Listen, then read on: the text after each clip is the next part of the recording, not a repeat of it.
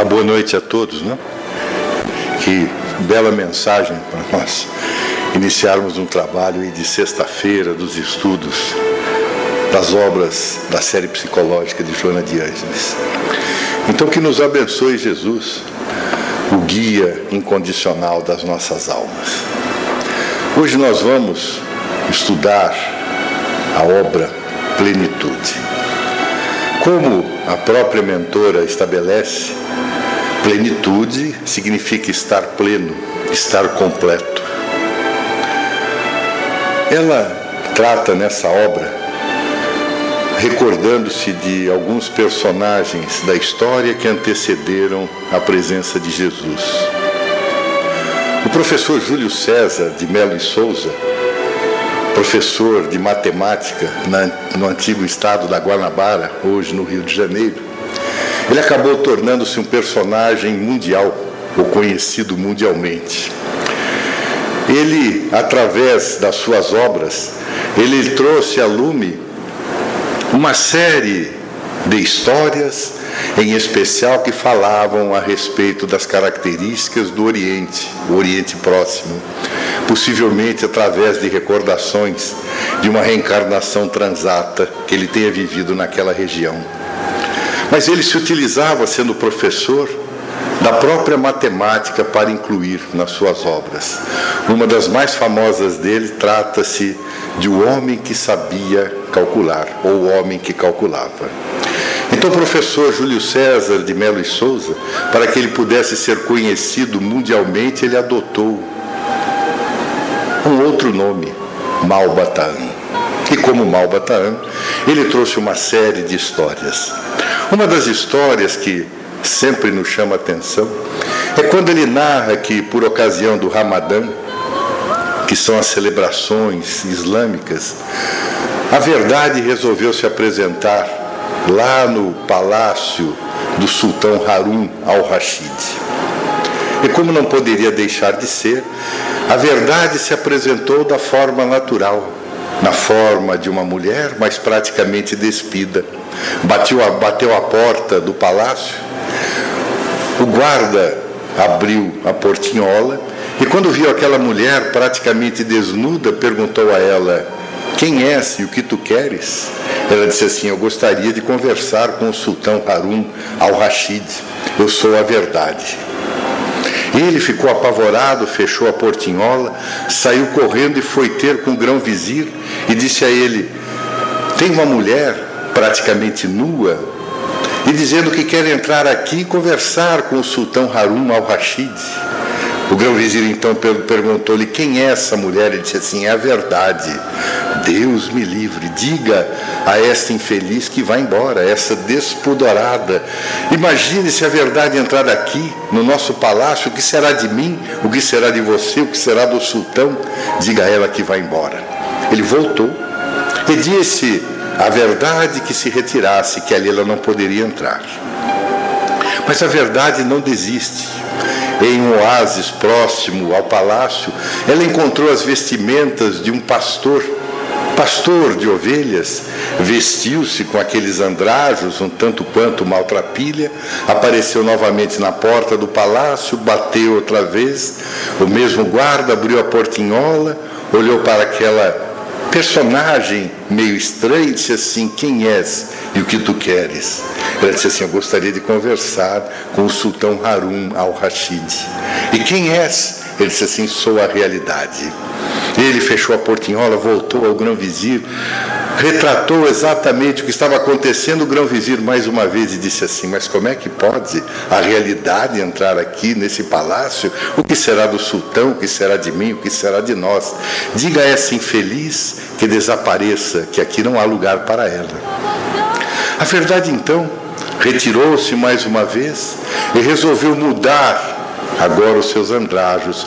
Ela colocou uma roupa de odalisca, colocou gemas preciosas nos, nas orelhas, colocou colares de toda espécie E toda reluzente mais uma vez bateu na porta.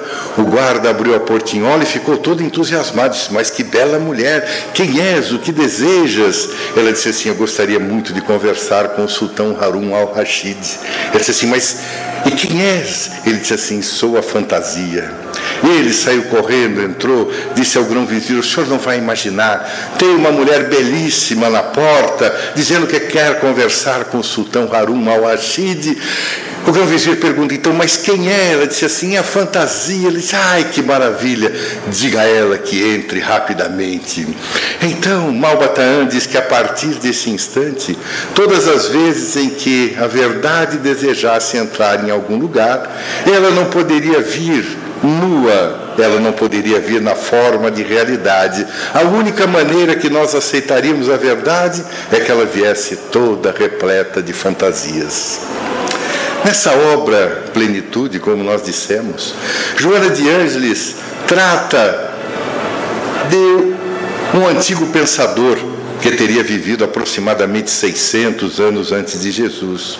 Tratava-se inicialmente de um príncipe que até a idade dos seus 14, 15 anos, a sua família transitava em diversos palácios, de tal forma que ele não precisasse vivenciar as regiões mais frias ou as regiões mais quentes. Sempre procuravam os palácios que estivessem em localidades mais amenas.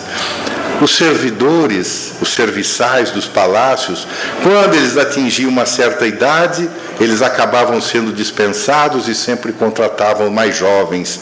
Os seus pais desejavam que ele não conhecesse as pessoas, não conhecesse a velhice, não conhecesse as pessoas que pudessem estar com alguma problemática, seja psicológica, seja fisiológica, e ele acabava sempre ficando preso às paredes ou às muradas dos palácios, até que, em uma certa época, se fazendo acompanhar de um amigo, ele resolveu pular a murada de um dos palácios e se dirigiu a uma aldeia muito próxima.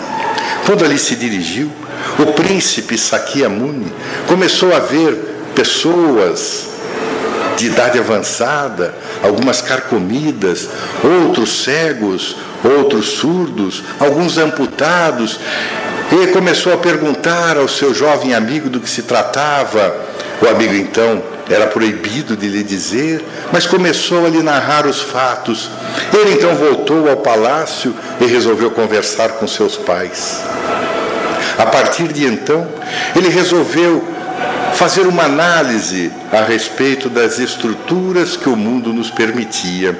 E pensando, tornou-se o iluminado, o Buda. E como Buda, ele teve a oportunidade de, nessa profunda análise, iluminada a respeito do mundo, estabelecer aquilo que Joana de Anjos nos traz nessa obra da plenitude, falando-nos a respeito das quatro nobres verdades. Segundo o Buda, nós temos, por exemplo, a existência do sofrimento, é a primeira nobre verdade. A segunda dela são as origens do sofrimento. A terceira, a cessação dos sofrimentos. E a quarta nobre verdade, os caminhos para a libertação do sofrimento. Se nós olharmos para os aspectos do sofrimento, sempre nos chama atenção, porque faz parte ainda da estrutura do nosso mundo, do nosso planeta.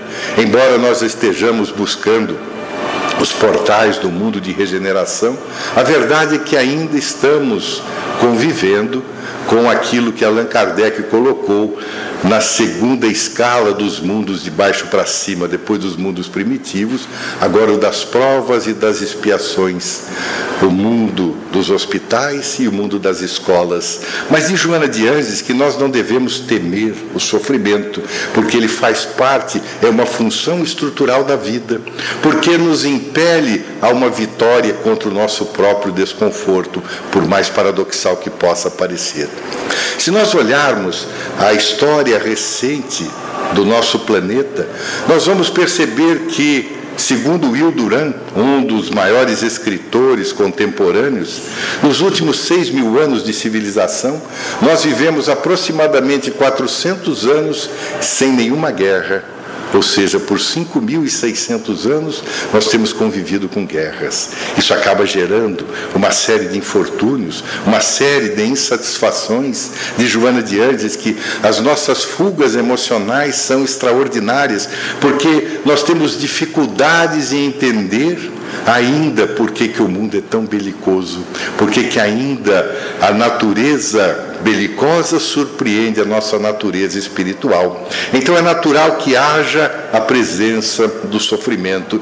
Então ela começa a analisar cada uma dessas nobres verdades que foram propostas pelo príncipe Sakyamuni, levantando as hipóteses que prosseguem diante de cada uma das verdades. Segundo ela, o sofrimento, por exemplo, pode ser através do sofrimento do sofrimento. Nós temos o sofrimento da impermanência e o sofrimento resultante dos condicionamentos. Mas é possível o sofrimento do sofrimento? É. Porque se nós estivermos em uma situação muito lamentável, por exemplo, se nós tivermos uma degenerescência celular qualquer, estivermos internados com muitas dores, nós temos um duplo sofrimento por aquilo que passamos e por as dores que nós estamos sofrendo. Certas ocasiões, esse chamado mecanismo da vida que Joana de Anjos nos chama a atenção, é exatamente para que nós tenhamos o cuidado em nós percebermos a existência do sofrimento, mas não como castigo divino, porque muitas vezes nós despejamos, digamos assim, a responsabilidade para Deus. Por que é que Deus fez isso comigo? Tenho certeza que muitas vezes nós ouvimos ou até proferimos essa frase. Por que é que afinal de contas eu fiz isso? Tem algumas pessoas que vão aos extremos, né? Até de uma forma de brincadeira, dizer assim: ah, eu devo ter jogado pedras na cruz. Nós nem sabemos se vivemos naquela época, mas é uma forma de nós nos sentirmos sofridos ao extremo. Mas tem também o sofrimento da impermanência. Buda dizia que tudo é maiá, tudo é ilusão. Mas nós queremos as coisas que elas permaneçam junto de nós. Então, como é impossível preservar a maioria das coisas que nós gostaríamos, o que é que acontece? Nós sofremos pela impermanência, porque tudo é impermanente, até nós. Nós vamos, com o passar do tempo, nós vamos percebendo que estamos envelhecendo, estamos criando novas facetas da nossa própria vida. Eu conheço pessoas que dizem assim: Eu nem me olho no espelho mais. Eu digo assim, é fácil, porque na nossa idade é só tirar o óculos e se olhar no espelho, porque não vai ver tanta diferença assim. Então pode se olhar, pode pentear cabelo, pode fazer o que quiser. Basta fazer sem óculos, que já é uma grande vantagem. Então, essa ilusão, como diz Joana de Ângeles, e o sofrimento resultante dos condicionamentos. Ah, quais são os condicionamentos? Na década de 1970, um rabino em Nova York, Harold Krishner, ele escreveu uma obra que tornou-se um best-seller. Ele chamou a obra de quando coisas ruins acontecem a pessoas boas. Imagina quantas pessoas não devem ter comprado. Mas ele mesmo escreveu a obra em função de uma problemática pessoal. Quando ele ainda era muito jovem, o seu primeiro filho ao nascer, ninguém percebeu nada que poderia ter qualquer tipo de problema. Mas quando ele estava por volta dos dois anos, algo começou a chamar a atenção. E ao levar a um pediatra, que era um amigo de origem judaica também, começaram a fazer uma série de exames. Ele tinha dificuldade de falar, se movimentar. Então, os exames acabaram constatando uma das mais dramáticas doenças de que se tem notícia, a progéria. Progéria, quando a criança tem 5 anos, ela aparenta uns 20 anos. Quando ela tem 10, ela aparenta quase que 50 anos. Aos 15 anos, ela já tem a aparência dos 80 anos. Então ele não conseguia se conformar, porque ele era um homem de bem, ele era um rabino da igreja judaica em Nova York. A sua esposa ajudava sempre que era necessário, então ele não conseguia compreender por que é que o seu filho havia nascido com aquela doença estigmática que o levaria muito em breve. É porque ele não conhecia, embora seja do conhecimento do povo hebreu, o fenômeno da reencarnação, o sofrimento que é resultante dos condicionamentos, daqueles condicionamentos do nosso pretérito, seja ele remoto ou seja ele mais próximo. Então, todo o resultado acaba sendo aquilo que nos incomoda, aquilo que nos traz transtornos. Mas se nós olharmos agora para cada um desses sofrimentos, Joana Dias nos fala que o sofrimento do sofrimento é de fato o resultado das aflições que ele mesmo proporciona e pode ser físico ou pode ser mental.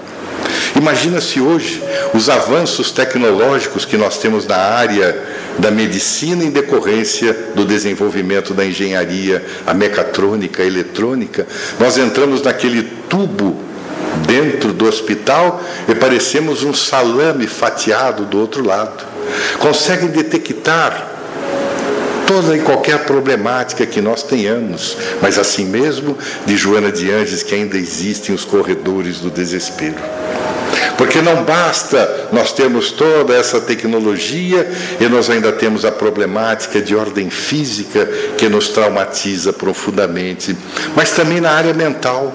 Ela diz que os nossos medos, as nossas insatisfações acabam gerando fugas emocionais gigantescas e nós acabamos, de certa forma, menosprezando os acontecimentos e criamos uma espécie de carapaça, a nossa fuga mental, a nossa fuga psicológica, e nós não encaramos a nossa própria realidade. E nós acabamos disfarçando, buscando encontrar atalhos de toda forma para que nós não possamos chegar à conclusão de que estamos em uma situação dramática. Então, sofrimento do sofrimento. E ela prossegue então dizendo que, na verdade, é o resultado, de qualquer forma, do desequilíbrio energético do corpo, em razão da fragilidade emocional do espírito que o aciona. É o resultado da nossa conduta moral, da nossa conduta mental. Então, ela diz que quando nós sentimos ódio, quando nós sentimos rancor, quando nós sentimos ciúme, irritação, nós acabamos, de certa forma, destruindo as nossas células.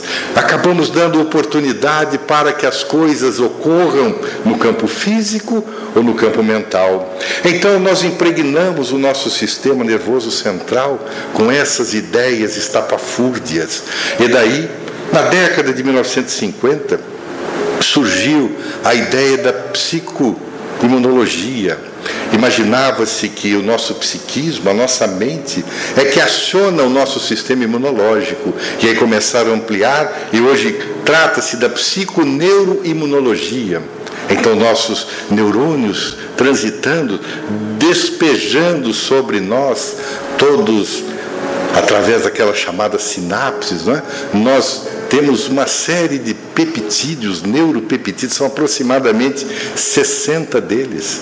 Noradrenalina, dopamina, que são os causadores muitas vezes das depressões. A falha da emissão da dopamina, da noradrenalina, acaba gerando a tristeza.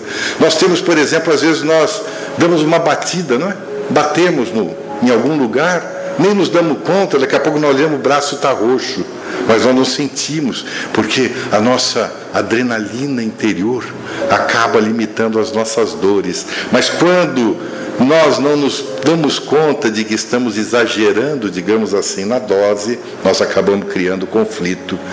Um físico quântico tentando estabelecer a forma como nós pensamos, ele disse assim: toda vez que nós pensamos mal, ou pensamos no mal, nós geramos elétrons.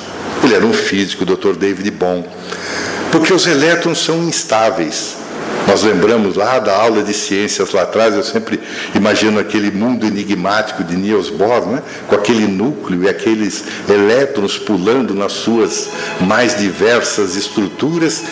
Ele é meio maluco, ele pula de um orbital para outro, então nós geramos elétrons. Mas quando nós temos bons pensamentos, o Dr. David Bohm diz que nós elaboramos para nós mesmos os fótons, que são pequenos corpúsculos de luz.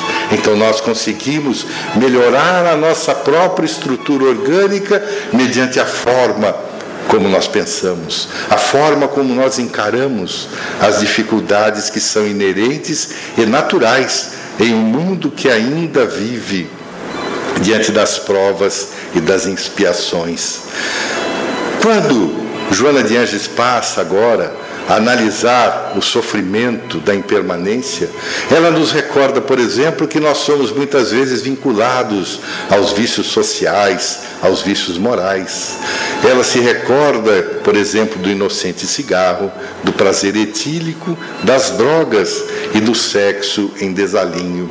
A sociedade hedonista da nossa atualidade, que traz remanescências de um passado bastante longo algumas vezes, acaba sendo imediatista, utilitarista. Nós só queremos nos utilizar daquilo que nos dá prazer. Nós só queremos saber daquilo que nos causa bem-estar.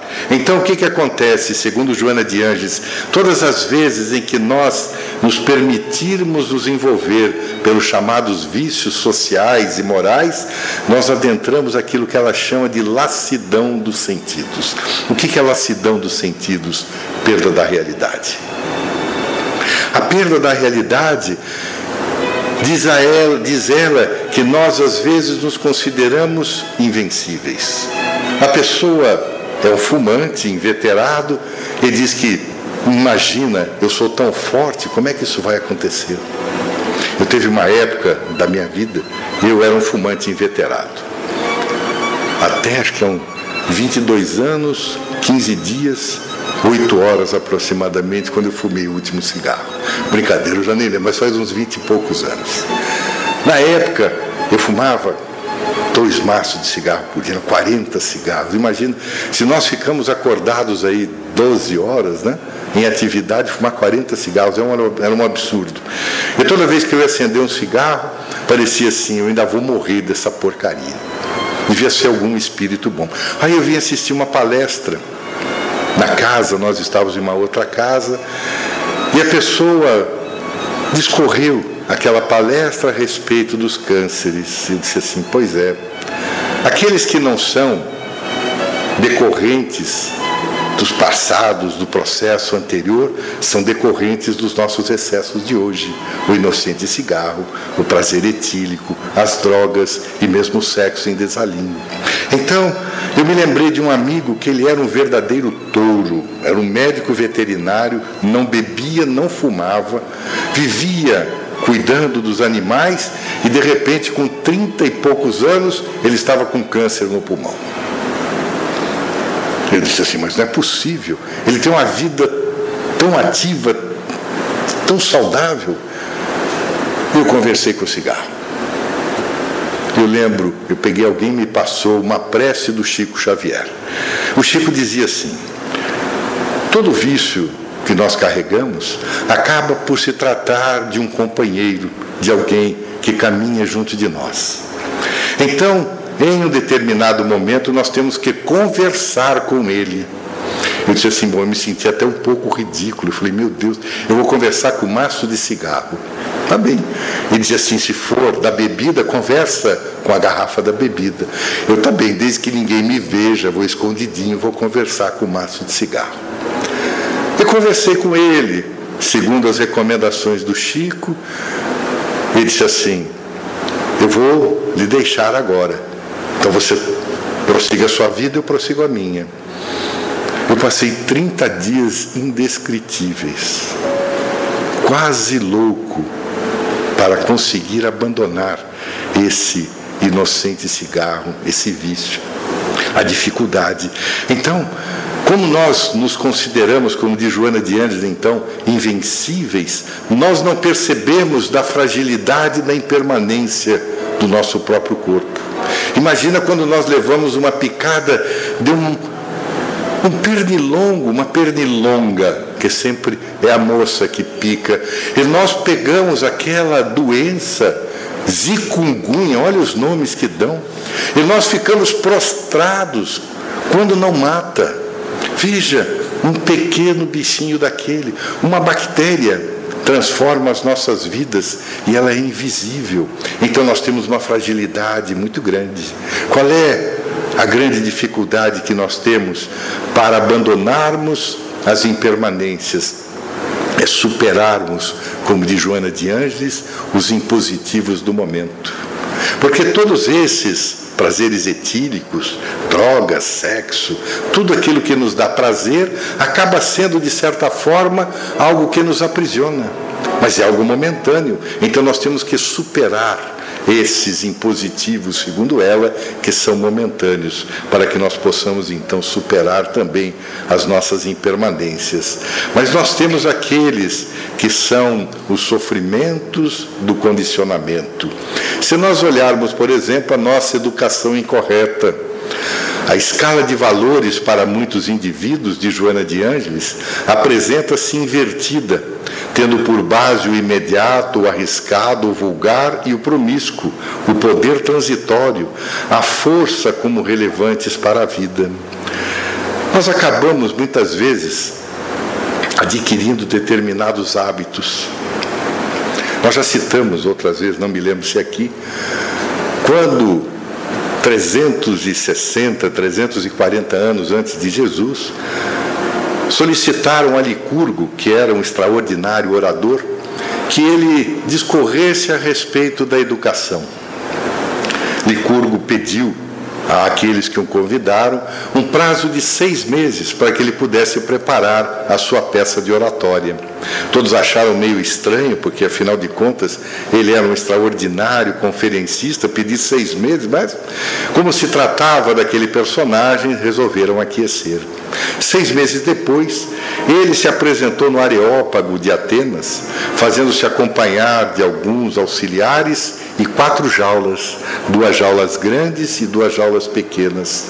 Sem que lhe dissesse nenhuma palavra, ele fez um gesto para um serviçal, e o jovem abriu a pequena jaula, de onde saiu uma lebre branca, saltitante, toda formosa, ato contínuo, ele, no novo gesto, o jovem abriu uma das grandes jaulas, onde saiu um cão mastim napolitano, que parece o cão fila brasileiro enorme, aquela cabeça descomunal.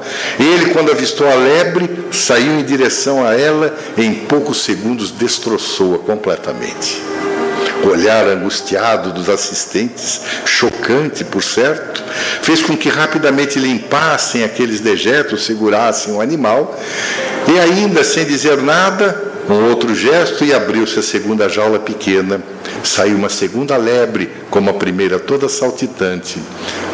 Ato contínuo, a segunda jaula grande, outro cão, mastim napolitano. Avistou a lebre, saiu em direção a ela. Todos já olharam meio de lado, mas ao invés de destroçar a lebre, ele começou a bater com a pata, com o focinho, e daqui a pouco estavam os dois brincando e rolando no Areópago de Atenas. Então Licurgo começa a sua peça de oratória dizendo: Esses dois cães são da mesma matilha, são filhos da mesma mãe. Eles foram alimentados da mesma forma. A diferença entre o primeiro e o segundo é que esse último foi educado. Então ele estabelecia que educar-se é o estabelecimento de hábitos. Se nós tivermos bons hábitos, somos bem educados. Se nós tivermos maus hábitos, somos mal educados. A moderna psicologia hoje diz que os nossos hábitos é que estabelecem o nosso caráter. Então, se nós temos maus hábitos, somos mau caráter. Se nós temos bons hábitos, nós somos bom caráter. Então, essa saber distinguir, não é? Essa escala de valores que Joana de Andes diz que muitas vezes invertida por base imediato, arriscado, promíscuo, o poder transitório, forças que acabam sendo todas elas lamentavelmente perdidas quando nós desencarnamos. Jesus dizia para que nós angariássemos os tesouros que as traças não corroem, que a ferrugem não corrói, aqueles tesouros que nós poderíamos levá-los adiante em nossas vidas. Então, o cuidado que nós temos que ter para que o sofrimento do condicionamento não seja aquele que nos perturbe. Então, se nós temos de fato sofrimento, e ele passa por diversas situações, desde o sofrimento do sofrimento, pela impermanência pelo condicionamento, Joana de Andes prossegue aprofundando agora na segunda nobre verdade do príncipe Sakyamuni, recordando-nos agora a respeito das origens do sofrimento. Então ela diz que os sofrimentos, devidos a causas anteriores à existência presente, desculpe, essa, essa parágrafo é de Allan Kardec lá no Evangelho segundo o Espiritismo, os sofrimentos devido a causas anteriores da existência presente, como os que se originam de culpas atuais, são muitas vezes a consequência da falta cometida, isso é, o homem, pela ação de uma rigorosa justiça distributiva, sofre o que fez sofrer aos outros. O Evangelho segundo o Espiritismo.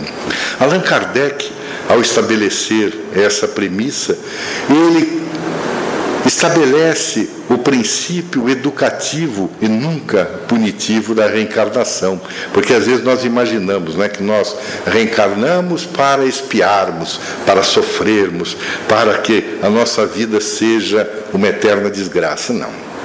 O nosso processo é educativo, não punitivo. Se nós usarmos do princípio das bases da educação, pelo menos na minha época, se não estudasse, não fosse bem na prova, era reprovado. E ser reprovado naquela época significava o quê? Fazer todas as matérias outra vez. Imagina aquelas que nós já tínhamos passado de ano, porque eu fui reprovado uma vez. Era a quarta série ginasial, hoje eu nem sei como é que chama, era a quarta série ginasial. Eu fui reprovado em uma de 10 ou 12 matérias que nós tínhamos, por um ponto. Aí no ano seguinte, eu resolvi desistir de jogar basquete e fui estudar. E aí então consegui passar. Mas imagina, as matérias que eu já tinha passado, mesmo aquela que eu fui reprovado, já não era nenhuma novidade. Então, quando nós estamos em um processo educativo, significa isso. Nós somos, como diz Joana de Ângeles, os autores da nossa dita e da nossa desdita. Somos os autores do nosso destino. Então, a reencarnação é essa forma extraordinária de aprendizado. Então, analisando os aspectos das provas e das expiações que ainda estão diante de nós, diante desse mundo em que nós vivemos, é que Joana de agora comenta que a aprovação e a experiência requerida ou proposta pelos guias espirituais antes do renascimento corporal do candidato examinando as suas fichas de evolução, avaliadas as suas probabilidades de vitória e os recursos ao seu alcance para o cometimento. Veja, imagina quando nós estamos próximos à nossa reencarnação, nós temos eventualmente que participarmos de uma aprovação. Como é que ela é elaborada lá do lado de lá? Requeremos, guias espirituais fazem uma análise da nossa possibilidade de vencermos os obstáculos, o que é uma das coisas mais extraordinárias. E eu imagino que nós sempre damos o palpite, né? É da pitaco, não é? Como é que nós dizemos? Sempre palpitamos. Ah, mas será que isso vai ser legal? Né? Será que eu vou dar conta? E aí, as nossas dúvidas. Mas as nossas fichas de evolução são avaliadas, verificam-se as probabilidades de que nós consigamos vencer os obstáculos. Então, muitas vezes, as nossas provações acabam, mediante o nosso empenho, se transformando em algo que suaviza, em algo que modifica-se, mas também pode se agravar. Eu me recordo Chico narrando uma vez a história de um senhor que apareceu a ele e disse assim: Pois é, Chico, eu trabalho na serraria e esses dias eu perdi dois dedos na serra. O Chico diz assim: Ah, quando chegar em casa hoje, você agradeça a Deus, porque era para você vir e perder o braço. Como você é um homem de bem, você, ao invés do agravante, teve o atenuante. Então você perdeu somente dois dedos, ao invés do braço todo. Mas nós podemos, a depender do nosso desempenho, nós podemos agravar as circunstâncias. Todo aprendizado, todo aprendizado, então, de Joana de Ângeles, que acaba exigindo o desforço pessoal. Ela diz que a ascensão nossa depende exatamente do contributo da nossa persistência. Jesus nos dizia que aquele que perseverar até o fim é que será salvo. Então nós temos que perseverar, nós temos que persistir, não no erro, no acerto. Dizem alguns que os gênios são aqueles que por diversas encarnações fizeram a mesma coisa se sujeitaram a um aprendizado cada vez mais profundo para que, em um futuro breve, eles pudessem ser audazes no seu conhecimento. E todas as vezes em que os gênios se dedicam ao bem, eles trazem um grande contributo para a humanidade. Então, quando nós estamos aí na aprovação, é a nossa experiência que é requerida. Mas, no entanto, nós podemos perceber que as provações se manifestam de maneira suave, lenificadora no seu conteúdo, abençoada nas suas finalidades. Sem caráter punitivo, educam de forma consciente, incitando ao aproveitamento da ocasião em forma eficiente, mais lucrativa. São as dores que nós vamos passar, mas de Joana diante que são suportáveis. São as nossas alegrias sem exageros. Não figuram dessa forma injunções mais aflitivas e nem passamos muitas vezes pelos traumas irreversíveis. O que é que ela diz?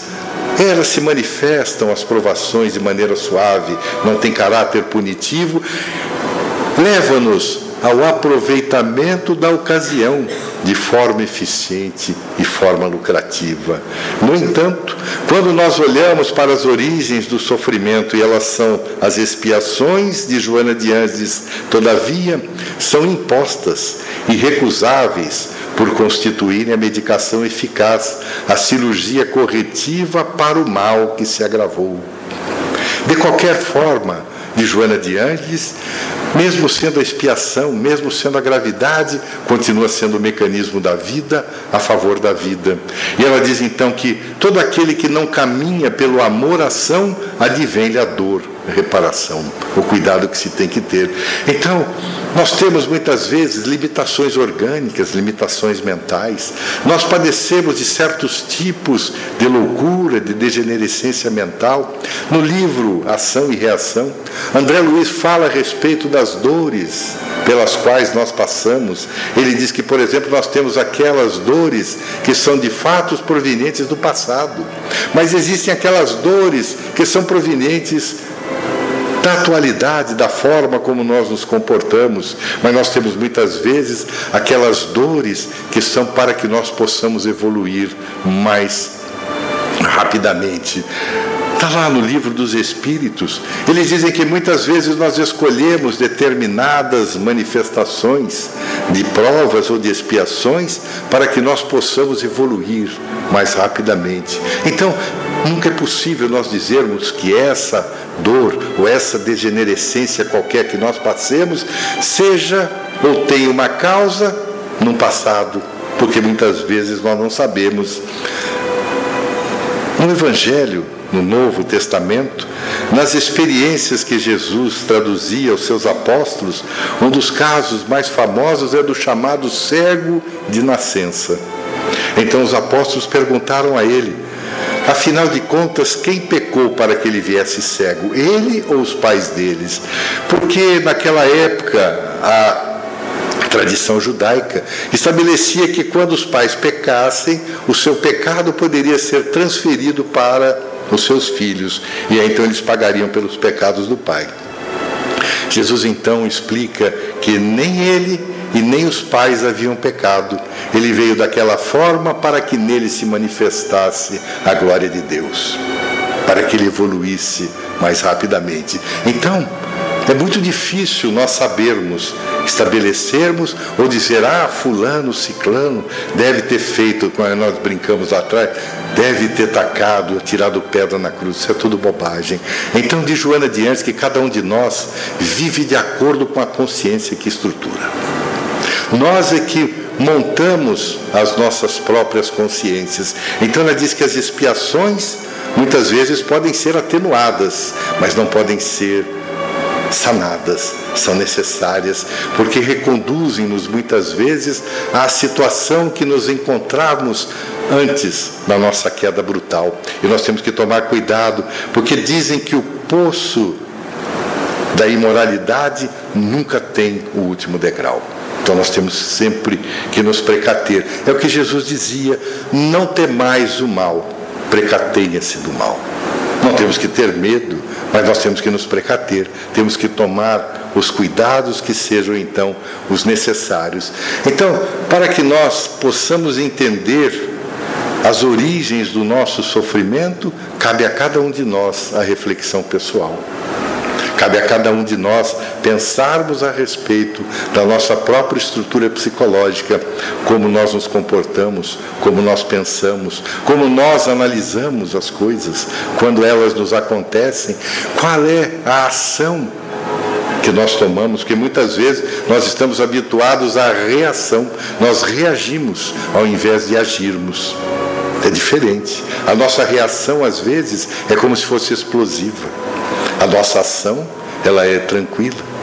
Nós analisamos, ponderamos e verificamos se é aquilo necessário que passemos ou não. Então são as origens do sofrimento. Então Joana de Anjos prossegue dizendo que como a terceira nobre verdade do príncipe Sakyamuni era a cessação do sofrimento, ela concorda plenamente. E diz da seguinte forma: a maneira mais tradicional de nós cessarmos o sofrimento é através do altruísmo, porque, segundo ela, é lição viva de caridade, expressão superior do sentimento de amor enobrecido, abre as portas à ação sem a qual não teria sentido a existência. Altruísmo é ausência do egoísmo. É uma palavra nova, ela saiu alguns anos antes de Allan Kardec estabelecer os princípios da doutrina espírita. Na década de 1840, um filósofo também francês, Augusto Comte, estabeleceu o princípio do positivismo. Eu sempre espero que ele tenha sido boa gente para honrar o nome, né? Mas ele escreveu uma obra gigantesca. E essa obra tomou proporções mais gigantescas ainda. Então ele começou a pensar mais adiante e ele estabeleceu aquilo que veio a se chamar a religião da humanidade. A religião da humanidade tinha três propósitos. Dois deles são de profundo conhecimento de nós brasileiros, porque ele dizia que deveria haver ordem, progresso e amor. Quando Olavo Bilac, depois da proclamação da República, se estabeleceu aquele essa bandeira nacional, essa belíssima bandeira nacional, aquela forma daqueles losangos, com aquele círculo central, aquelas estrelas, colocou lá ordem e progresso, um resultado do positivismo de Augusto Conte.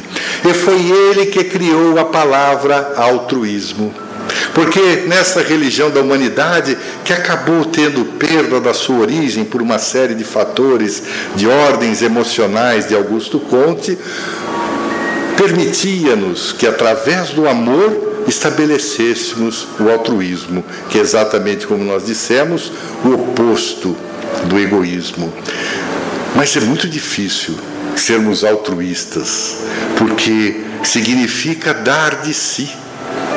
E é uma complexidade muito grande. Dois livros que nós lemos algum tempo atrás, que fala a respeito da chamada sincronicidade, que é um dos aspectos que foi levantados pelo Carlos Gustavo Jung, dizendo que determinados acontecimentos nas nossas vidas surgem para que nós tenhamos assim momentos de despertamento, momentos de reestruturar as nossas próprias vidas.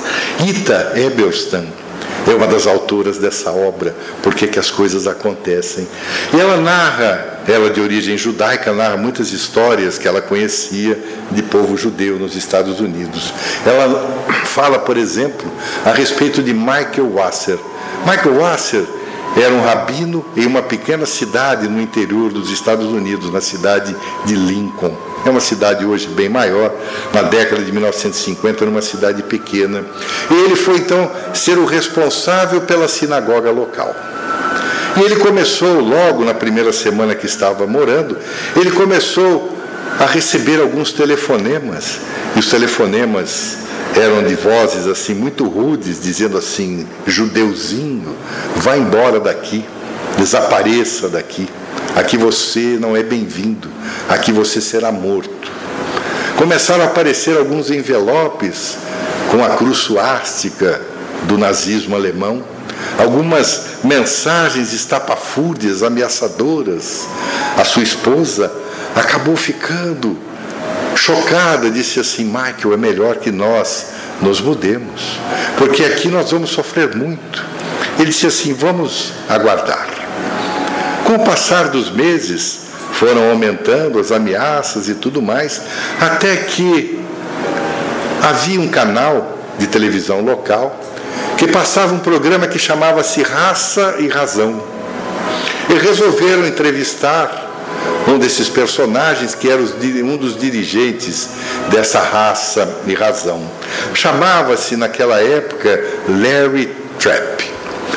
Quando ele apareceu na televisão, ele estava numa cadeira de rodas, ele não tinha as pernas, mas ele estava repleto de tatuagens nazistas de toda espécie, estava carregando enormes crucifixos nazistas, ele colocava um boné nazista e ameaçava de toda forma. Quando começou a entrevista, Michael disse à sua mulher Janet: É ele quem tem nos telefonado. Eu reconheço pela voz. Veja, preste atenção. Ela começou a prestar atenção e disse assim: É ele mesmo. Então ele conseguiu, no dia seguinte, lá nessa televisão, o endereço de Larry do seu telefone. E telefonou para ele. E disse assim: Bom dia, aqui quem fala é Michael. Você me conhece, eu sou rabino da sinagoga. Bateu o telefone. Ele ligou de novo e disse assim: Sou eu outra vez. Eu gostaria muito de conversar com você. Bateu o telefone. Ele disse assim: Não vou cansá-lo por hoje. No dia seguinte de manhã, ligou outra vez. E disse: Você não poderia me ouvir por algum tempo? A voz, meio obscura, disse assim: Pois não, judeuzinho, diga o que você quiser. Ele disse: Olha, antes de ontem à noite eu assisti o programa que você foi entrevistado. Eu vi que você está repleto de alguns andrajos, mas isso aí não é o mais importante. Eu percebi que você é um cadeirante, que você não tem as pernas. Então você deve ter algumas dificuldades. Eu gostaria de lhe ajudar, por exemplo, se você quiser, eu posso levá-lo no supermercado. O telefone bateu na hora. Ele tentou novamente, disse assim: Mas você não quer continuar a conversa? Por favor. Então deixe-me ir até a sua casa Deixe-me conversar com você pessoalmente. Deixe-me conhecê-lo melhor. A voz respondeu: Eu vou pensar. Decorridos uns três dias, Michael ligou novamente. Oi, sou eu. Você pode me atender agora? Poderia visitá-lo em sua casa? Ele disse assim: Não sei o que você quer, não sei o que você pretende, mas como percebo que você não vai desistir, está bem, que venha. Pode vir, não tem problema. Eu não vou matá-lo aqui. Não quero ser criminoso. Michael foi até a casa dele, bateu a porta. Ele fez questão de estar trajado como no programa, repleto daquelas cruzes suásticas e tudo mais. E começaram a conversar. Michael foi dialogando com ele, conversando a respeito das suas dificuldades, ele tinha alguém muito próximo que também padecia de dificuldade semelhante. E começaram então a trocar ideias, trocar ideias. Michael foi embora. Sem mais complicações, no dia seguinte ligou novamente. Será que eu poderia levá-lo hoje ao supermercado?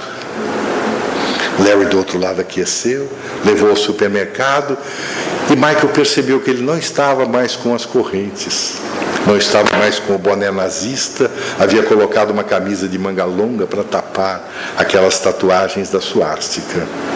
Acabou levando, compraram uma pizza, vai gostar de pizza todo mundo, né? E acabaram levando a esposa Janet e eles passaram a conversar para nós resumirmos a história.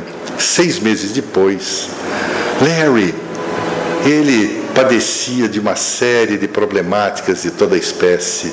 Ele foi perdendo partes do corpo, mas ele encerrou a sua vida morando nos últimos três meses na casa de Michael e de sua mulher. Esse é um altruísmo extraordinário. Imagina se nós recebemos uma ligação telefônica de alguém nos ameaçando. A nossa primeira reação é devolver do mesmo quilate.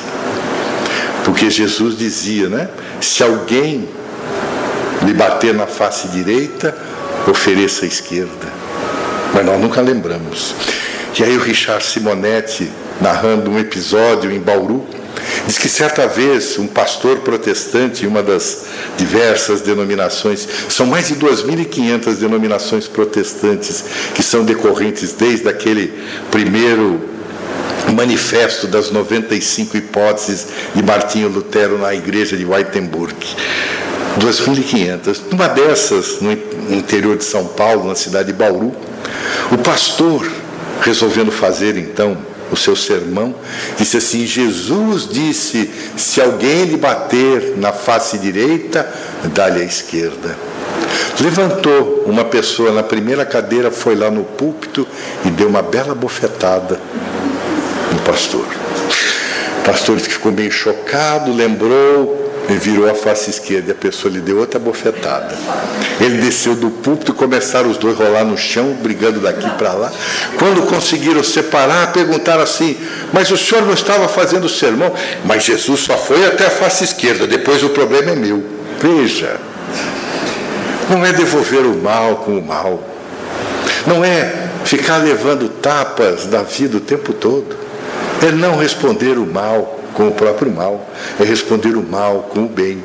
Então, o altruísmo de Joana de Ângeles, que é exatamente a forma de nós cessarmos o sofrimento. Então, ela vai mais além e diz que a generosidade, portanto, doa de início coisas, objetos, utensílios, roupas e alimentos, agasalhos e teto, para depois brindar sentimentos, aprimorando a arte de servir até poder doar. Doar-se. É a história do o amor. Sabemos amar o nosso próximo como a nós mesmos. Certa vez diz que um um homem dirigindo o carro pela estrada estacionou no posto de gasolina enquanto ele abastecia o carro. Ele ficou ouvindo um uivo que parecia vir de um lugar muito próximo. Então ele perguntou ao frentista: O que é esse uivo? Parece um cachorro. O frentista disse assim: É mesmo um cachorro. Mas por que está acontecendo? Ele está doente, alguma coisa? Não, não, não. É que ele fica deitado em uma cama de espinhos e aí ele fica uivando. Ora, mas por que, que ele fica deitado nessa cama e uivando? Aí o frentista, na sua simplicidade, respondeu: deve ser porque ainda não está doendo o suficiente. Quantas vezes nós ficamos deitados né, nas camas de espinhos, uivando por dentro, sofrendo por dentro. Então surge essa oportunidade da autodoação. Narra-se que certa ocasião irmã Dulce veio a São Paulo e na época o que cuidava Evaristo Arnes, que era o encarregado da recepção dela, ela deveria pronunciar uma conferência lá no IMB, 10, possivelmente para 10 mil pessoas. E quando foram buscá-la no aeroporto, a colocaram na, no Hotel Maxud Plaza, em São Paulo, que naquela época era cinco estrelas, era o hotel mais chique da cidade. Ela olhou para aquilo e disse ao motorista: Mas eu não posso ficar aqui. Eu preciso de um telefone. Naquela época não tinha celular, graças a Deus. Ela encontrou um orelhão que funcionava. O que era outra coisa extraordinária. E ela ligou e disse assim: O senhor não pode me colocar no hotel cinco estrelas. Eu nem sei o que, que eu vou fazer no hotel dessa magnitude. O senhor, por favor, me encontre um quarto em um convento qualquer, por favor. Ela foi então levada e no dia seguinte ela inicia a sua oratória dizendo assim: Para dar de si tem que doer em si. Para dar de mim, tem que doer em mim. Eu tenho que sentir aquilo que estou doando. A recomendação que Jesus fazia a respeito do amor é de uma eficácia, como de Joana de Ângela, incontestável. Ama a si mesmo, depois ama ao próximo. Alto amor e depois alo amor. Toma-te do bom pensamento antes de reagir para que possas agir, é o que diz Joana de Ângeles. Faça tudo que seja compatível com a ética, com os seus próprios anseios, a tua própria moral, ela diz com todas as letras. Então, depois que nós começamos com a generosidade, nós vamos passar aos sentimentos, aprimorando a arte de servir até a nossa própria doação. É a forma como nós cessamos o sofrimento. Mas o príncipe Sakyamuni dizia que para que houvesse a cessação do sofrimento, era necessário que nós estabelecêssemos algumas atitudes, algumas ações, aquilo que ele chama de caminhos para a libertação.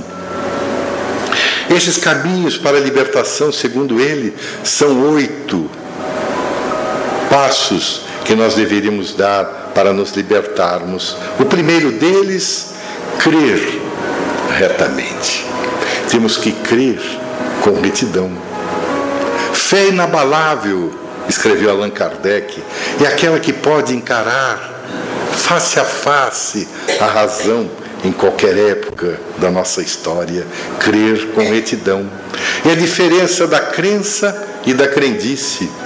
Eu li certa vez um artigo em que o autor diz que a diferença da crença e da crendice é muito simples. Crendice é aquele que anda com Jesus no peito. Crença é aquele que tem peito para andar com Jesus. É a grande diferença. Mas nós vamos perceber que faz parte também de toda a estrutura psicológica daquilo a que Joana de chama do excelso psicoterapeuta Jesus. Porque narra o Evangelho que, certa ocasião, quando ele havia curado recentemente a sogra de Pedro e havia auxiliado alguém que sofria com uma corcunda, na sinagoga de Quefarnaum, começaram as pessoas a se aproximar da casa de Simão Barjonas. Era o pescador que morava nas proximidades da praia, lá do mar da Galileia. Nós sempre gostamos do nome do Ian Genezer, o era o Jardim dos Príncipes. E narra o espírito Amélia Rodrigues que aqueles magotes humanos, aquelas dores superlativas, se amontoavam em torno da casa, até que alguns amigos resolveram trazer alguém que estava preso a um catre desde há muito tempo. Como não tinha jeito de entrar na casa de Simão, as casas naquela época tinham no teto da sala uma clarabóia porque a noite abria e a aragem suave do mar da Galileia acabava arrastando o calor. E havia uma escada lateral. Eles subiram pela escada lateral, colocaram aquele catre, aquela maca por cordas e desceram bem no meio da sala. Por aquelas situações tão extraordinárias, desceram ao lado de Jesus. Ele estava na sala tratando das pessoas, olhou para aquele homem esquálido, era quase um projeto de um ex-homem, acabado, destroçado pelas dificuldades. Jesus olha para ele e disse assim: Natanael, bem Elias, tu crês que eu lhe possa curar? Imagina o susto dele. Senhor, tu me conheces? Ele disse assim: Eu conheço todas as ovelhas que o Pai me destinou. Natanael, tu crês que eu lhe possa curar? E ele responde assim: Eu creio, Senhor, então levanta-te. Levanta e anda. Ele tenta sozinho, está cansado, cai novamente. Jesus disse: Tu não crês? Pois então levanta. Ele então toma de uma força descomunal. Levanta, meio trôpego, Jesus então disse a ele: Toma do teu catre e vai embora. Ele tomou da maca, foi meio trôpego, saiu pela porta. Era questão do crer retamente. Nós temos que crer com retidão, de Joana de Ângeles. Nós temos que crer com abundância, termos a certeza de que nós conseguiremos vencer o obstáculo. A segunda proposta do caminho para a libertação é o querer retamente, porque quem crê também quer com retidão. E também fazia parte daquilo que Jesus ensinava. Uma das páginas mais extraordinárias do Evangelho narra que certa vez Jesus estava entrando em Jerusalém pela chamada piscina dos cinco pórticos. Era uma piscina que tinha uma certa tradição. Diziam os hebreus que quando as suas águas se agitassem, é porque ali havia adentrado os bons anjos. E todo aquele que mergulhasse primeiro naquelas águas agitadas conseguiria ser curado do seu mal. Então o Evangelho narra que quando Jesus passa, havia Alguém que estava preso a um catre havia 38 anos. Mas narra o Evangelho que ele estava afastado da borda da piscina. Jesus se aproxima dele e pergunta assim: Tu queres ser curado? E aí Hannah Wolff, a extraordinária psicoterapeuta, ela escrevendo uma série de obras a respeito de Jesus, ela diz assim: Todos nós padecemos de um princípio chamado de resistência. Quando nós estamos adoecidos, estamos diante de uma problemática qualquer, o que, que acontece? As pessoas vêm, nos acordem, cuidam de nós, ai, vem aqui, vem. é todo aquele carinho. Então nós criamos aquilo que é conhecido hoje como o CDM, o coitadinho de mim. E aí, quando nós melhoramos, a pessoa vai cuidar da vida dela e nós ficamos desarvorados, porque nós criamos a resistência à nossa própria saúde, por mais paradoxal que possa parecer, é da psicologia. Então, o Evangelho narra que ele estava ao largo da piscina, estava afastado. E quando Jesus pergunta a ele: Tu queres ser curado? O que é que ele diz? Querer eu quero. Mas toda vez que eu vou entrar na água, alguém entrou antes do que eu. Já botou a culpa em alguém. Porque é muito mais fácil nós botarmos a culpa em outrem daquilo que nos faz mal do que assumirmos a nossa própria incompetência, muitas vezes. Então o que é que ele diz? Queres, querer eu quero, mas não queria. Porque temos que querer com retidão, com ênfase, temos que ter certeza daquilo que queremos. Porque logo depois de crermos e querermos com retidão, é necessário que nós falemos com retidão. E Jesus era emblemático, seja o seu dizer sim, sim, não, não. O que é que nós fazemos? Encontramos subterfúgios daqui. Eu tenho um amigo que nós chamamos ele de desculpinha. Tudo ele arruma uma desculpa. Então nós resolvemos chamar de Desculpinha. Ele já até já assumiu o nome e qualquer coisa ele liga para ele e fala, Desculpinha. Ele vai dar alguma desculpa, até do telefone. Para tudo ele arruma alguma coisa. Então Jesus dizia assim: nós temos que tomar cuidado, porque na verdade a boca só fala daquilo que o coração está cheio. Nós só dizemos aquilo que temos dentro de nós. Então, cuidado, o seu dizer sim, sim, não, não. Um dos livros mais singelos e extraordinários que eu li foi de uma recomendação na época do Divaldo Franco, que ele até fez uma palestra citando essa obra. Trata-se de uma obra escrita por um médico psiquiatra de origem méxico-americana, Dom Miguel Ruiz. O livro chama-se Os Quatro Compromissos. Ele é de origem dos chamados índios toltecas. Toltecas, uma civilização que viveu aproximadamente 800 a mil anos antes de Jesus, em uma cidade próxima à cidade do México. Fica a 80 quilômetros da cidade do México e é chamada de Teotihuacan. Teotihuacan significa cidade onde os homens se transformam em deuses. Teo, Deus, Tio, se transformam a Can, a cidade. Então, a cidade onde os homens se transformam em deuses. E narra a história desse povo tolteca que, uma certa ocasião, um xamã, um jovem xamã, resolveu sair em direção ao deserto próximo, para que ele pudesse então estabelecer um contato com os seres de luz, porque eles entendiam que todos nós éramos provenientes da luz. Quando o jovem voltou, após alguns dias, ele então começa a narrar que, diante do êxtase, ao descobrir que de fato somos todos filhos da luz e que vamos retornar à luz, era necessário que nós estabelecêssemos para esse procedimento quatro compromissos. E o primeiro compromisso que nós deveríamos assumir é que a nossa palavra fosse impecável. Impecável, impecator, sem pecado, sem mácula. A nossa palavra é exatamente aquilo que precisamos falar. Na época, na década de 1930, 40, nós vamos encontrar um personagem histórico chamado Adolfo Hitler. Ele era alguém que pretendia ser um dramaturgo. Ele gostaria de ter sido ator.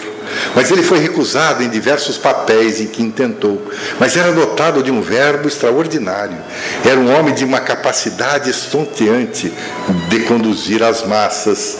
E através da sua palavra levou à Segunda Grande Guerra Mundial, que até hoje nós não sabemos se matou 30 ou 60 milhões de pessoas. Em sentido oposto a essa palavra, nós vamos encontrar um outro personagem recente, contemporâneo da nossa história, Mohandas Karamchand Ele dizia que quando uma única pessoa atinge a mais alta qualificação do amor, esse amor é suficiente para neutralizar o ódio de milhões. E ele nunca se colocava contra absolutamente nada, porque ele dizia que toda vez que nós nos colocamos contra alguma coisa, nós nos armamos. Então ele sempre se colocava a favor. Então ele era a favor da não violência. E através da palavra reta, de um verbo escorreito, conseguiu libertação de 800 milhões de indianos e paquistaneses sem derramar uma gota de sangue.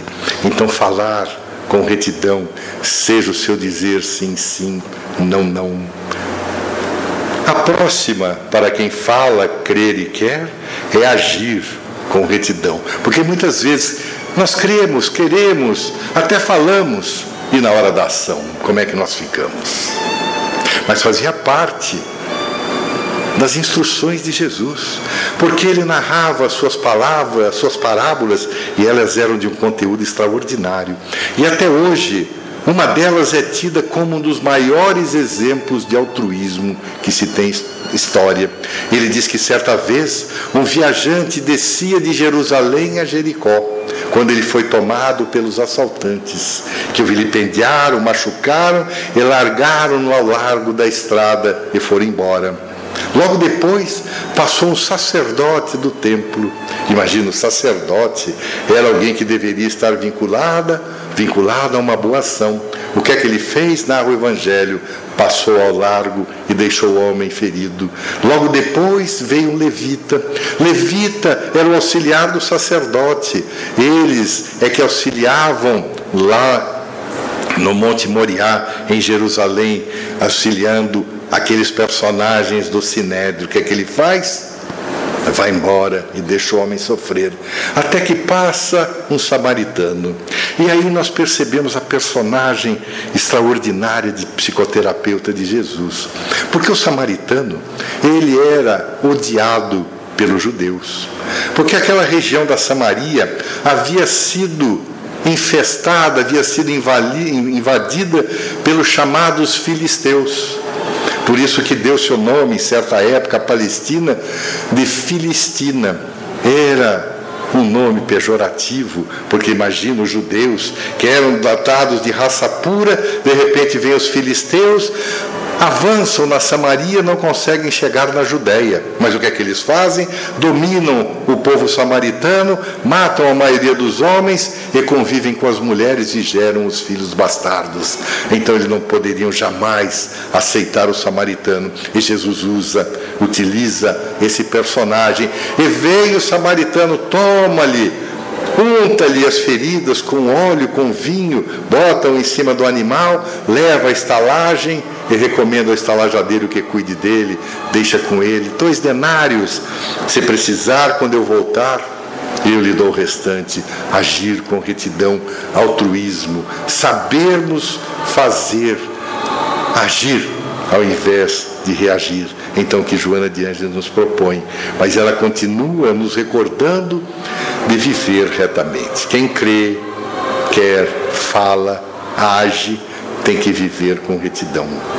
Como é que nós vamos viver com retidão em um mundo tão estabanado como nós estamos vivendo na atualidade? Porque Jesus dizia que o filho do homem não tem sequer onde recostar a cabeça, enquanto até as aves têm os seus ninhos, os lobos e as serpentes têm os seus covis. Mas ele não precisava de nada, não precisava das coisas, das quinquilharias, Mohandas Karamchand que acabamos de citar, quando chegou em Londres para uma reunião com aqueles que dominavam a Índia, ao chegar na estação de trem, passou diante daquelas lojas e parou diante de uma delas, cheia de penduricalhos, e começou a sorrir. O emissário da rainha, então, abordou e disse assim: O senhor gostaria de alguma coisa? Ele disse assim: Não, mas vejo que o senhor está sorrindo, o senhor deve querer alguma coisa. Ele disse: Não, eu estou sorrindo exatamente porque eu não preciso de mais nada disso. Então, viver com retidão, porque hoje nós racionalizamos muitas vezes as coisas, nós dizemos assim: defendemos com autenticidade as moralidades, mas muitas vezes derrapamos na imoralidade. Nós defendemos com raça determinadas circunstâncias, mas basta nos acontecer ou alguém que nos seja próximo e nós damos um jeito de amortizarmos a ética, de amortizarmos a nossa retidão. Então, viver com retidão é uma das maiores dificuldades que nós temos. Mas se não bastasse essa, nós temos que então esforçarmos-nos retamente. Como é que nós vamos nos esforçar retamente? Veja, de Joana de Ângeles, que esforçar-se é exatamente aplicar a nossa capacidade de sermos felizes. Como é que nós vamos fazer isso? O Dr. Jorge André, nós já citamos diversas vezes, ele diz que durante a nossa vilegiatura, durante a nossa vida carnal, é muito natural que nós soframos, vez por outra, alguma queda, alguma dificuldade. Mas se nós sofrermos alguma dificuldade, alguma queda, vamos dar um jeito de cair para frente, pelo menos nós nos adiantamos um pouco mais. A escada da evolução, que é aquela escada que desde o Antigo Testamento falam da escada de Jacó, que ele observou uma escada em direção aos céus, que era de infinitos degraus. A nossa evolução é uma escada. É uma escada de muitos e muitos degraus. Cada um desses degraus que nós subimos é um estágio que nós vencemos. Mas quando nós estamos muito cansados, quando o esforço é tão grande, existe nessa escada o chamado patamar. É onde nós descansamos. Quando nós conseguimos esse estacionar a que Jesus se referia no diálogo com Nicodemos, porque quando Nicodemos lhe perguntou o que era necessário para entrar no reino dos céus, vamos lá nos recordar o que é Jesus disse, que era necessário nascer de novo.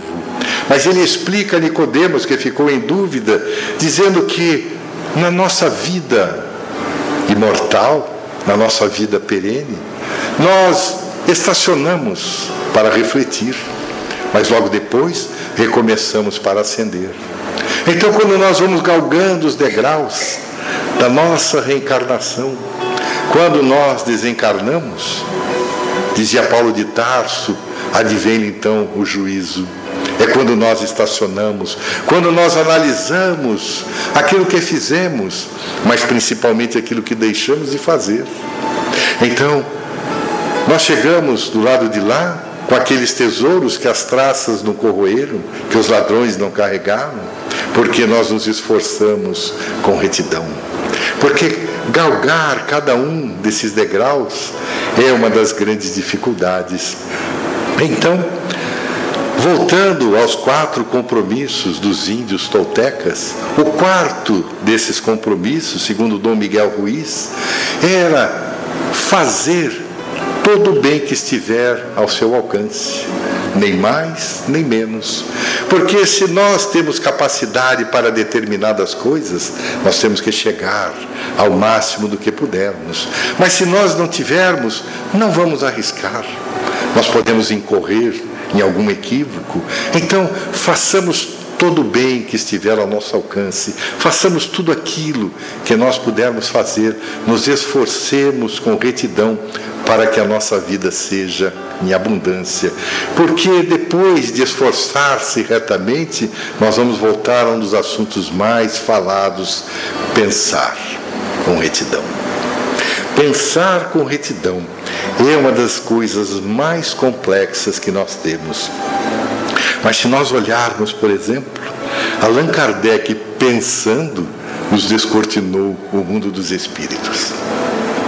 Pensando no deserto, Jesus nos trouxe todo esse manancial de ensinamentos até hoje.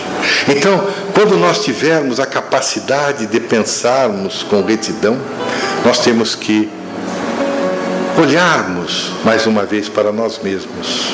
Nós temos que voltar aos índios toltecas, porque o terceiro compromisso deles é o seguinte: não tire conclusões. O que é que nós fazemos quando alguma coisa nos acontece? Tiramos conclusão. Concluímos que aquilo nos aconteceu por causa disso, da... e daí é aquele redemoinho mental. Meu Deus, e aí volta, o que é que eu fiz? Joguei pedras outra vez, lá na crucificação de Jesus. Então, somos muitas vezes recorrentes. Por que é que nós fazemos? Dr. Fred Luskin, psicólogo da Universidade de Stanford, nos Estados Unidos, ele diz que pensar mal é um hábito ruim. Porque ele diz que quando nós pensamos, por exemplo, em alguma coisa que nos aconteceu, nós criamos história. E se nós criamos a história, significa que nós criamos a mágoa. Então, quando algo nos acontece, nós, como já somos espíritas, dizemos assim: ah, mas eu perdoei. Mas aí pergunta: mas o que é que aconteceu? Conta tudo. Como diz o ditado, tintim por tintim. Criou história, criou a mágoa. Toda vez que nós criarmos a história, nós criamos a mágoa. Então, os toltecas recomendam mais uma mais um dos compromissos, para que nós não levemos nada pelo lado pessoal. Exatamente o que nós fazemos. A pessoa nos passa certo dia, está atribulada com alguma coisa, nós já concluímos que ela está de mau humor, porque ela não falou bom dia, não me cumprimentou. Não tem por nada, não perde por esperar, também não vou cumprimentar. A pessoa passa de volta, nós fazemos aquele olhar da soberba. Né? E a pessoa vai embora e diz, nossa, o que será que aconteceu com esse infeliz? Acho que ele está meio possuído hoje. Né? Vai embora, porque já passou a preocupação e tudo mais. Então, o pensar com retidão. Porque toda vez que nós pensamos, nós emitimos, diz André Luiz, ondas mentais. Essas ondas mentais acabam sendo associadas a outras tantas ondas mentais. Na segunda-feira conversamos a respeito né, do significado da onda mental. Quando nós jogamos duas pedrinhas na água, o que, é que acontece? Aquelas ondas, daqui a pouco elas se juntam. Quando elas se juntam, nós chamamos interferência de onda. Só que tem um problema. Ela pode ser destrutiva, porque se nós observarmos algumas vezes essas ondas, quando vão se juntar, elas se anulam. Outras se juntam e acabam crescendo. Então elas podem ser destrutivas ou elas podem ser construtivas. Então todas as vezes que nós emitimos um pensamento, de fato, nós estamos então analisando ou elaborando aquilo que vai nos acontecer. Então, quando nós aprendermos de fato a pensarmos com retidão, surge o oitavo caminho da libertação, que é o meditar com retidão. Aí o problema é grave. Porque nós dizemos assim, mas como é que eu vou meditar? Porque quando nós queremos meditar, nós temos que ter alguma coisa para meditar. Então, às vezes, lemos uma página, uma página interessante de um livro, essa mensagem extraordinária hoje que nós lemos. Então, vou meditar a respeito dela, me aprofundar a respeito do significado dela. Então, naturalmente, nós nos colocamos em uma posição tranquila. O que é que nós fazemos? Cerramos os olhos. Aí o Buda diz assim: aí vem aquele macaquinho louco e fica pulando na nossa mente. Aquele monte de pensamento, aquele monte de coisa que vem, ai, que aconteceu isso, aqui eu li aquilo. Mas o que é que eu estava pensando mesmo? Ah, vamos começar outra vez. Fecha o olho e vem outro macaquinho louco. E assim eles vão se sucedendo e nós não conseguimos meditar. Então nós temos que parar para pensar. Mas é necessário muito? Não. Certa vez um jovem candidato a mestre budista perguntou ao seu mestre: Senhor, se eu meditar duas horas por dia, Quanto tempo eu levarei para que eu consiga atingir a sabedoria? O mestre respondeu assim: Ah, meu filho, aproximadamente uns 20 anos. Ele ficou tão entusiasmado assim, disse assim: então, se eu meditar durante oito horas, o que é que vai acontecer? Ele disse: você não vai alcançar nada, porque você vai deixar de vivenciar a tua vida. Então é necessário que nós saibamos dosar, mas é necessário meditar, analisar tudo aquilo que estamos passando, como nós estamos passando, por que é que as coisas nos acontecem. Então vem uma mensagem dessa, como de Joana de Andes, falando a respeito do reino dos céus. E nós nos questionamos, afinal de contas, o que é que é o reino dos céus? Como é que eu vou atingir o reino dos céus? Porque Jesus lança aquela extraordinária plataforma, dizendo que era necessário que nós abandonássemos a nós mesmos.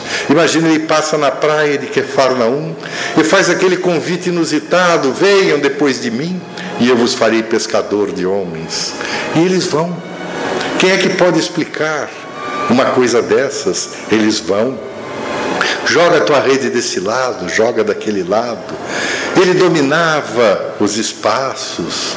Quando viajavam de Quefarnaum até a Decápole, atravessando no final da tarde, os ventos que ali sopravam costumavam tombar os barcos. Ele estava dormindo, veio a ventania. Eles começaram a reclamar, os apóstolos. Eu avisei que nós não podíamos embarcar, que o vento derrubaria. Eles acordam Jesus. Ele olha para os céus e diz assim: Acalma-te, silencia-te. Ei, os mares, as ondas se acalmam, os ventos terminam.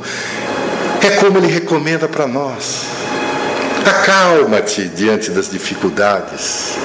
Quando elas surgirem, diz a elas que agora nós vamos pensar, meditar, nós vamos permitir com que elas fluam com tranquilidade, não vamos nos deixar agastar, não vamos valorizar o mal. Então, quando nós estamos diante desses caminhos que nos levam à nossa melhoria, que nos libertam das dificuldades, que nos conduzem àquilo que Joana de Andes chama então de plenitude, é necessário que nós nos empenhemos para tal. Dia desses, narramos uma história que lemos alguns anos atrás. E ela vale a pena ser pensada porque faz parte do cotidiano muitas vezes das nossas vidas. Porque Jesus, nas suas recomendações, dizia assim: perdoa 70 vezes sete vezes. É perdoar incondicionalmente. Mas se nós não perdoarmos a nós mesmos, nós não conseguimos perdoar o nosso próximo. Então Jesus dizia: perdoa. Então nós lemos essa história a respeito de, um, de alguém que teve a oportunidade de perdoar. Era um escravo, já nos seus trinta e poucos anos. Em certa ocasião, o seu senhor precisava renovar o seu plantel de escravos e havia selecionado ele como sendo o capataz, o auxiliar. Eles então deveriam se dirigir ao mercado da cidade e escolher novos escravos. O jovem acompanhou, e quando chegaram no mercado, ele começou a selecionar esse, aquele, aquele, até que lá no final da linha havia um homem muito velho, alquebrado, quase morto. Então o capataz disse ao seu senhor: Esse aqui também. O senhor redarguiu dizendo: Mas como é que eu vou levar esse homem? Ele está praticamente morto. Ele disse: Não. O senhor está pensando só na energia, da vitalidade dos demais, mas o senhor está esquecendo a sabedoria dele. Ele com certeza vai nos ser útil.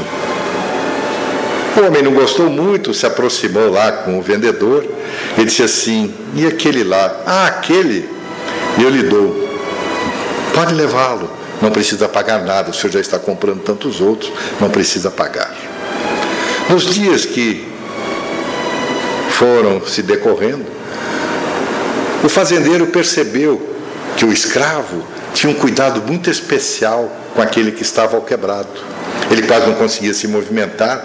Então ele pegava no colo, levava daqui para lá, levava, transportava, auxiliava no, a se alimentar, ajudava-o a dormir, enfim, cuidou dele com desvelo incomparável. Até que tinha que acontecer e o homem acabou falecendo, desencarnou. O jovem, então, o capataz, pegou e cuidou de todo o serviço funerário com muito cuidado, fez todas as exéquias necessárias. Então o fazendeiro depois se aproximou e disse a ele: Eu tenho uma dúvida muito grande. Eu lhe atendi aquilo que você solicitou, trouxe esse homem velho, mas você o conhecia. Ele disse assim: Eu conhecia.